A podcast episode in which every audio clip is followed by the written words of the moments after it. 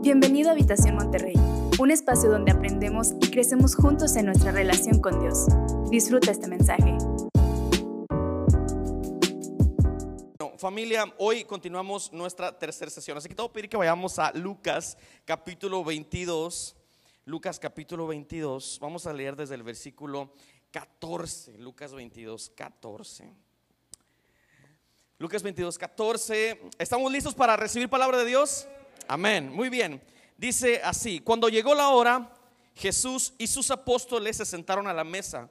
Entonces les dijo, y fíjate esto, me encanta lo que dice Jesús. Dice, he tenido muchísimos deseos de comer esta Pascua con ustedes antes de padecer. Pues les digo que no volveré a comerla hasta que tenga su pleno cumplimiento en el reino de Dios. Luego tomó la copa dio gracias y dijo, tomen esto y repártanlo entre ustedes. Les digo que no volveré a beber del fruto de la vid hasta que venga el reino de Dios. También tomó el pan y después de dar gracias lo partió. Se lo dio a ellos y dijo, este pan es mi cuerpo entregado por ustedes. Hagan esto en memoria de mí. De la misma manera tomó la copa después de la cena y dijo, esta copa es el nuevo pacto en mi sangre que es derramada por ustedes. Amén. Tómate unos segundos y vamos a orar y presentarnos delante de Dios. Amén. Padre, gracias Dios. Gracias porque nos das la oportunidad de hoy conectar con la iglesia, pero sobre todo conectar contigo, Dios. Te pedimos que en esta mañana nos hables, que sea tu presencia, Dios, la que abre nuestro corazón. Padre, nuestra vida es tierra fértil para tu palabra. Queremos que eche fruto a la brevedad. Todo esto te lo pedimos en el nombre de Jesucristo y la iglesia dice, amén. Muy bien, la sesión de hoy familia se titula Mesa para dos. Mesa para dos. Eh, no sé si alguna vez has este, ido a algún restaurante y luego te recibe el host o la persona que está ahí, el, eh, en el restaurante siempre te hace esta pregunta, ¿no? ¿Mesa para cuántos? ¿Alguien ha escuchado eso? ¿Mesa para cuántos? ¿Cuántos vienen, verdad? Si, vienes con tu, con tu esposa, con tu novia, normalmente tú dices mesa para dos, pero si vienes con tus hijos, con tu familia, con algunos amigos, dices, bueno, mesa para cuatro, mesa para cinco. Ahora, quiero que por favor te imagines que el Espíritu Santo en esta mañana te está preguntando, ¿mesa para cuántos? Y quiero que con todo tu espíritu tú le puedas contestar al, al Señor y le digas, Dios, quiero que esta mañana sea una mesa para dos entre Jesús y yo. ¿Sale y vale? Quiero, quiero que con todo tu corazón, eh, de verdad, trates de comunicarte con el Espíritu Santo durante todo lo que dura esta plática y le digas al Señor, Señor, mesa para dos. Esto es para mí, esto, esto, esto, esta, eh, la intención de esta mañana es conectarme contigo. Así que por favor quiero que le digas a la persona que tienes a un lado, esto es entre Jesús y yo. Sale, dile, dile, dile que quiero ver que esto es entre Jesús y yo. Dile, dile, dile. Esto es entre Jesús y yo. Hoy, hoy, hoy montamos una mesita que, que es como un pequeño recordatorio de, eh, pues de, de, esta, de este sacramento que vamos a celebrar hoy. Para mí la mesa tiene un significado muy importante en nuestra casa, ¿verdad? Uno no comparte la mesa con cualquier persona, ¿verdad que no? Uno no comparte normalmente la mesa con alguien que le caiga mal. Uno no comparte la mesa normalmente con alguien con quien tenga algún problema o con quien no se hable muy bien o con una persona que lo incomode. ¿A quién invitas tú a tu casa a sentarse en tu mesa? Alguien con quien realmente disfrutas estar, ¿verdad que sí? O sea, alguien con quien realmente disfruta su compañía, quieres platicar con esa persona. A mí eh, he tenido la bendición de sentarme en la mesa de algunos de ustedes y, me da un gusto y, me siento tan feliz de que ustedes abran las puertas de su casa para, sentar, para podernos sentar mi esposa y yo a comer, ¿verdad? Los que no nos han invitado, paz de Cristo. Este, no, no se crea. Pero, pero, pero me encanta, me siento la verdad muy halagado cuando alguien nos invita, mi esposa mía, a, a, su casa. Ahora, imagínate Jesús a unas horas de, de padecer en la cruz.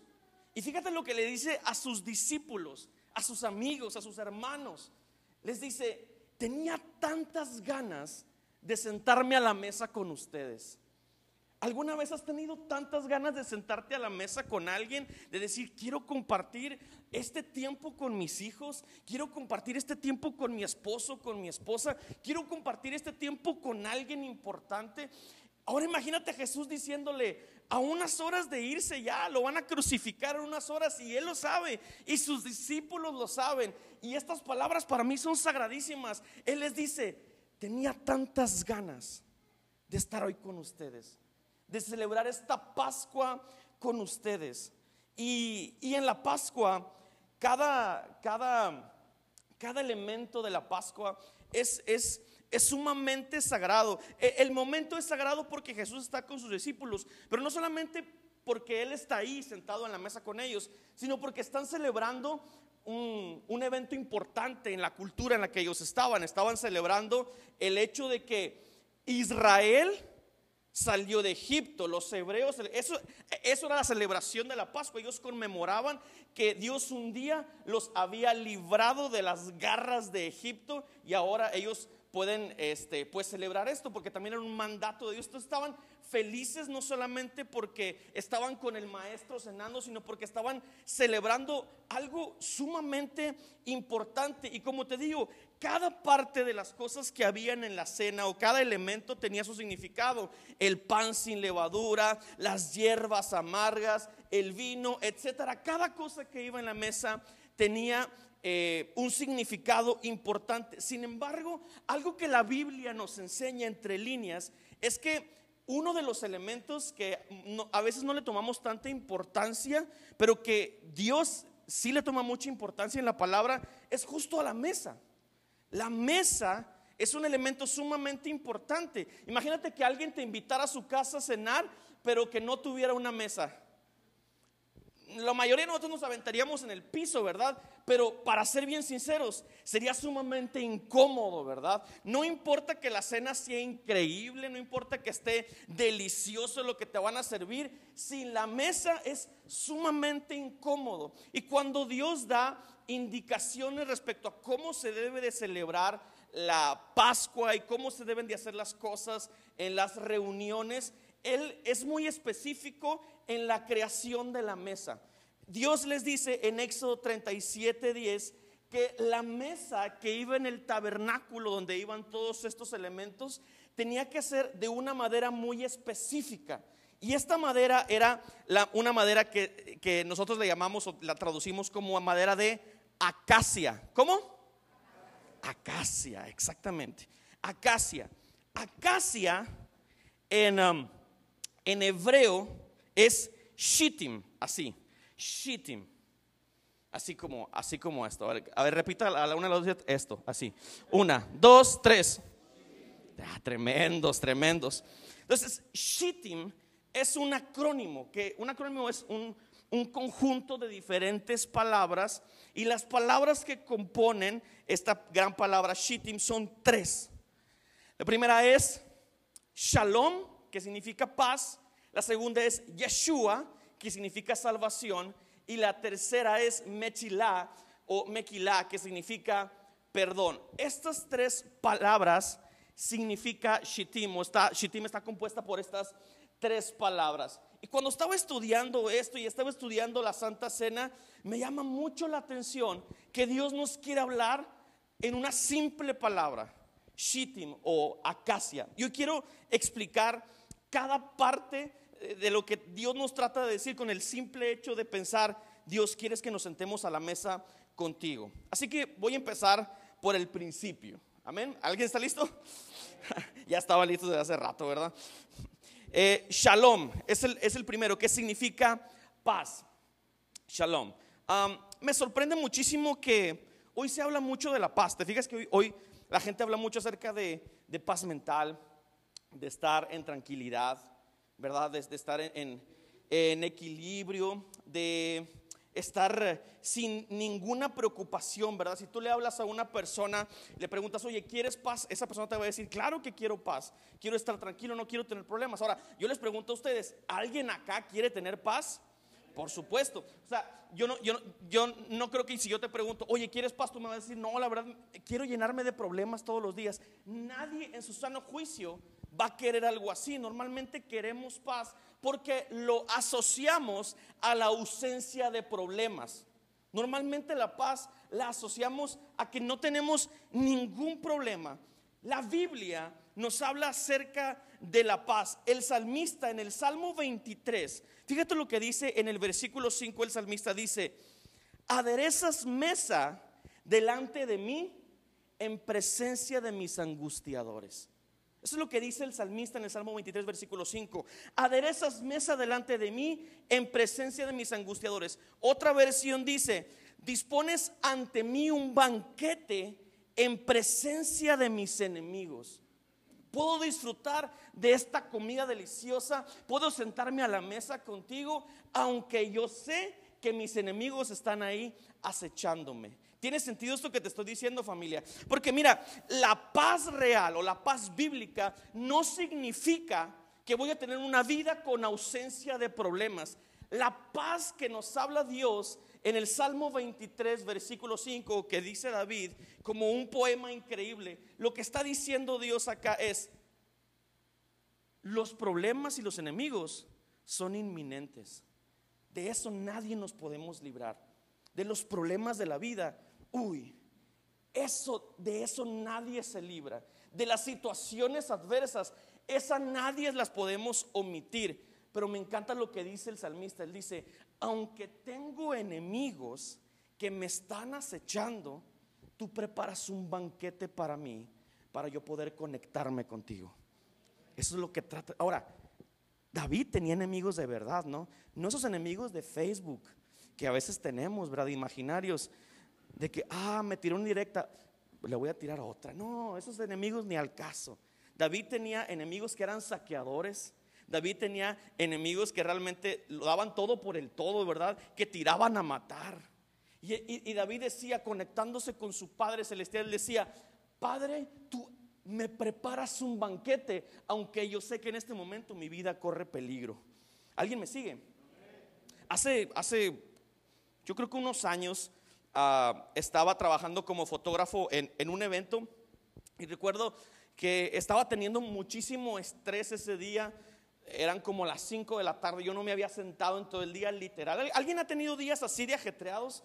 Que dices, oye, ya son las 3, son las 4 de la tarde y no me he sentado en todo el día, no he comido. Y, y, ese día yo tenía que estar coordinando algunos otros fotógrafos en ese evento y estaba tomando fotos y al final del evento eh, se prepara un banquete para todos los invitados y, recuerdo que mi jefe directo me dice, oye, vamos a sentarnos a comer un ratito para que descanses, este, cenes. está bien. Eh, llegué, me senté, puse mi cámara a un ladito y recuerdo que cuando me, me, me sirven mi cena, apenas agarro el tenedor y veo que el jefe de mi jefe se para al lado de mí, se para y corre y camina. Entonces yo rápido agarro mi cámara porque mi trabajo era tomarle fotos a ese señor, a esa persona. Si yo agarro mi cámara y, me doy cuenta que se metió al baño. Y luego, nunca se me va a olvidar. Recuerdo que, un, un invitado a la cena me miró a los ojos y me dice, siéntate, come, trabajo hay mucho, ahorita trabajas, ahorita es momento de cenar. Y recuerdo que me quité mi cámara, y disfruté de la cena tranquilamente. Ahora, yo pensaba en esto porque cuando, cuando Dios nos habla de shalom en la Biblia, cuando Dios nos habla acerca de paz eh, eh, en la Biblia, yo entendía que yo no puedo reducir la paz de Dios a tener una vida en completa calma siempre. Si es así, pues yo les recomendaría que nos fuéramos todos a vivir al cerro de la silla, ¿verdad? Separados los unos de los otros para no tener problemas de nadie. Pero sabes una cosa, la vida viene con muchos problemas. La vida trae muchos enemigos, pero el shalom, la paz de Dios, te dice, yo te brindo de mi comodidad, yo te brindo de este banquete, aunque la vida esté complicada. Aunque la vida tenga altibajos, aunque la vida sea bien difícil, aunque de repente tengamos una enfermedad y no sepamos cómo lidiar con ello, aunque de repente mis bolsillos no tengan dinero, independientemente de eso, yo soy tu padre y yo aderezo mesa delante de ti en presencia de todos tus angustiadores. ¿Alguien me sigue? Amén. Aunque haya mucho caos en mi vida, yo sé que puedo descansar en Dios y eso es shalom. Segundo principio, Yeshua o salvación. Y cuando estaba haciendo el tema, eh, pensaba en, Yeshua porque creo que Yeshua o, la palabra salvación es para mí uno de los conceptos más difíciles de explicar, el, simple concepto de la salvación.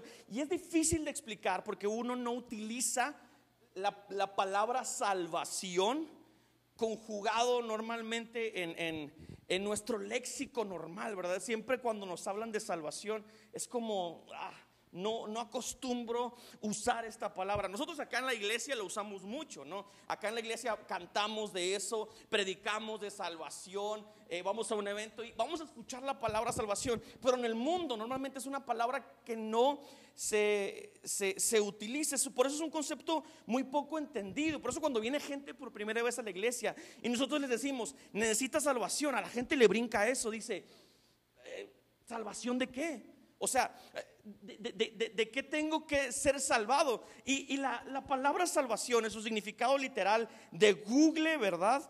Dice así, la salvación es la solución de un problema grave o una liberación de un peligro, de una amenaza o de una situación difícil. Yo decía, ¿cómo explico esto a la congregación? Bueno, resulta que hace, hace algunas semanas, bueno, como unos dos meses, empecé nuevamente a ver una serie que me gusta mucho que se llama Doctor House. ¿Alguien la ha visto? Me, gusta muchísimo esta serie. Eh, ahorita ya me acordé porque era una de mis series favoritas. El personaje principal de la serie se llama Gregory House y es un doctor muy bueno, ¿verdad? Es un doctor eh, que el departamento en el que él trabaja es el departamento de diagnóstico. Es el doctor House, tiene una frase que normalmente la dice cada episodio y que eso como que le da el, ah, como que te hace entender por qué es así con sus pacientes. Y la frase de Dr. House es esta. Él dice, todo el mundo miente todo el tiempo. Esa es la frase de House. Todo el mundo miente todo el tiempo. Tú me dirías, ¿qué, tiene que ver eso con la salvación? Pero mira, él, él con esta frase, él trata de diagnosticar a la mayoría de sus pacientes. Porque él sabe que hay cosas que el paciente normalmente no te dice. Hay cosas que él o le da miedo decir o simplemente son factores que él no toma en cuenta para poder decirle al doctor. Pero él como es una mente muy brillante, él siempre lee entre líneas, ¿no? Él siempre trata de ver eh, lo que está mal con las personas. Y recuerdo que en un episodio que vi hace bien poquito, llega un hombre eh, por una picadura de serpiente. Entonces llega por una picadura de serpiente, eh, lo ponen ahí en la camilla, lo empiezan a tratar, le empiezan a dar antibióticos. ¿Alguien aquí lo ha picado una víbora alguna vez? no estaríamos aquí, ¿verdad? Bueno, resulta que, lo había picado aparentemente una víbora de cascabel. Y, y el hombre este, se le estaba, lo estaban tratando, le estaban poniendo medicamentos, pero la salud del hombre desmejoraba cada vez, desmejoraba cada vez y era peor y peor y peor y peor y peor. Entonces el doctor, los doctores, el equipo que trabajaba con él no sabía qué le estaba pasando a este hombre. Estaban, la verdad, muy desesperados porque en lugar de mejorar su salud, eh, desmejoraba muchísimo. Entonces el, el doctor se entrevista con este hombre y le dice, brutalmente honesto como es él, ¿verdad? Le dice, tienes unas horas ya te vas a morir en unas horas, en un par de horas tú ya, tú te vas a morir. Eh, y lo primero que le dice el hombre, dice, ¿y quién va a cuidar a mi perrito? Le dijo, ¿a quién le voy a dejar a mi perro? Y entonces el doctor dice, a ti no te mordió una víbora, te mordió un perro, tu perro. Y no dijiste porque íbamos a matar a tu perro por rabioso, ¿verdad que sí? Y se queda así, sí, le cambian completamente el tratamiento y lo empiezan a tratar por mordedura. ¿Qué, qué, le pasó al tipo? Se salvó. ¿Por qué? Porque le estaban dando el tratamiento incorrecto. Porque cuando una persona eh, dice mentiras en su diagnóstico, pues los doctores te atienden según lo que tú les dices, ¿verdad? Pero por eso me encanta esta serie. Ahora, ¿qué tiene que ver con eso en la, eh, con la salvación? Fíjate lo que está Jesús haciendo en la mesa con, sus discípulos en lo que leímos al principio. Él dice, este pan es mi cuerpo. Este pan va a ser, este cuerpo va a ser molido en rescate por muchos de, ah, de ustedes. Este sacrificio que yo voy a hacer no sirve simplemente para ser un mártir en el mundo. No, este sacrificio que yo voy a hacer tiene que ver con el hecho de que todos ustedes están enfermos de una enfermedad que ni siquiera saben que la tienen. Y esa enfermedad se llama pecado. Y el pecado los está carcomiendo día tras día, minuto tras minuto. El hecho de que normalicemos la enfermedad no significa que sea correcta. Porque en el mundo, ah, el mundo hay demasiado pecado. Y luego la gente va con psicólogos, la gente va con doctores y dice, ¿por qué mi matrimonio está mal? ¿Por qué mi vida está mal? ¿Por qué mis finanzas están mal? ¿Por qué tengo años con depresión? ¿Por qué tengo años viviendo las circunstancias en las que estoy viviendo? Hemos normalizado el hecho de que podemos vivir con la enfermedad. Ah, no pasa nada. Vivo con la enfermedad del pecado. Pero venir a Jesús es entender que su sacrificio me da la salvación. Por eso a mí, me, a mí me, me, choca un poco, o sea, choca con mi espíritu el hecho de que vengan personas a la iglesia y me digan, oye, es que si me hago cristiano, ¿qué tengo que cambiar? ¿Qué tengo que dejar de hacer? Y cuando pensamos así, yo les digo, men, es que no has entendido de cómo funciona el Evangelio. El Evangelio no tiene que ver con el hecho de que tú hagas o no hagas. El Evangelio tiene que ver con que Jesús en la cruz del Calvario ya lo hizo todo por ti.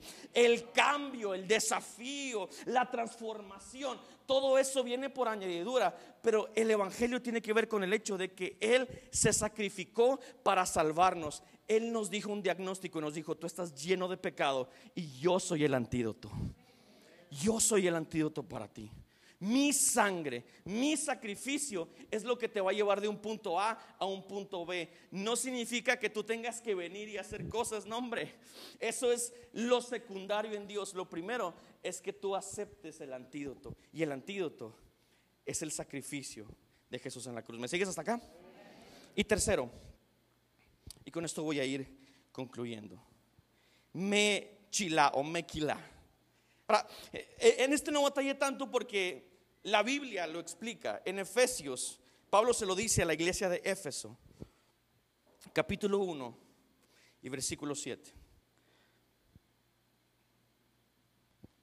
Él dice, en Él tenemos redención mediante su sangre, el perdón de nuestros pecados según las riquezas de su gracia. Repito el texto, en Él tenemos redención mediante su sangre el perdón de nuestros pecados según las riquezas de su gracia. Ahora, quiero que me sigas, por favor.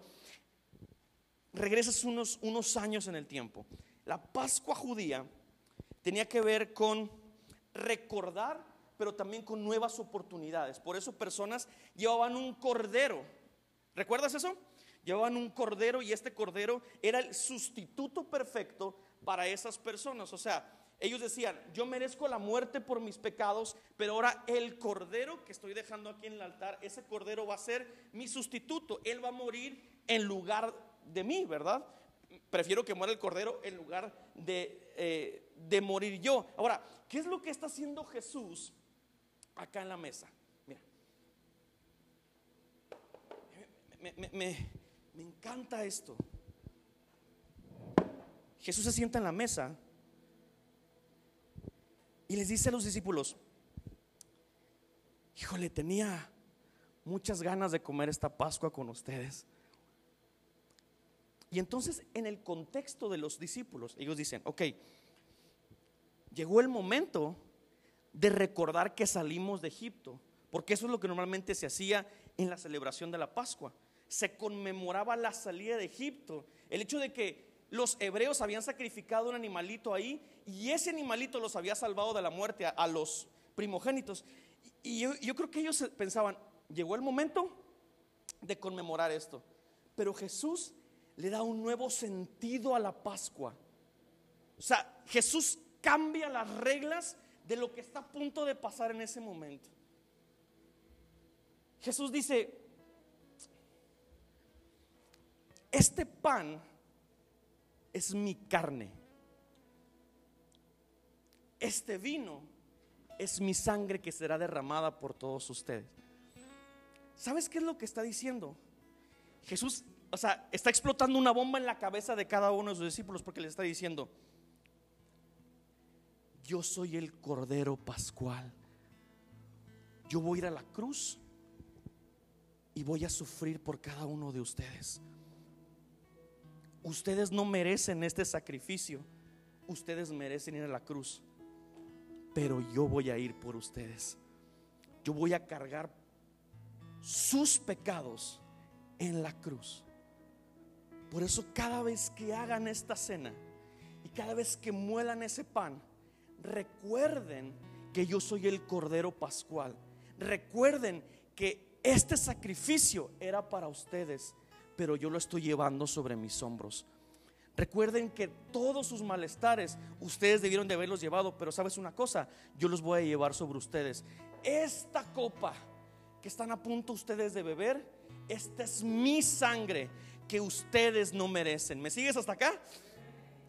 Jesús está cambiando las reglas de cómo se hacía todas las cosas.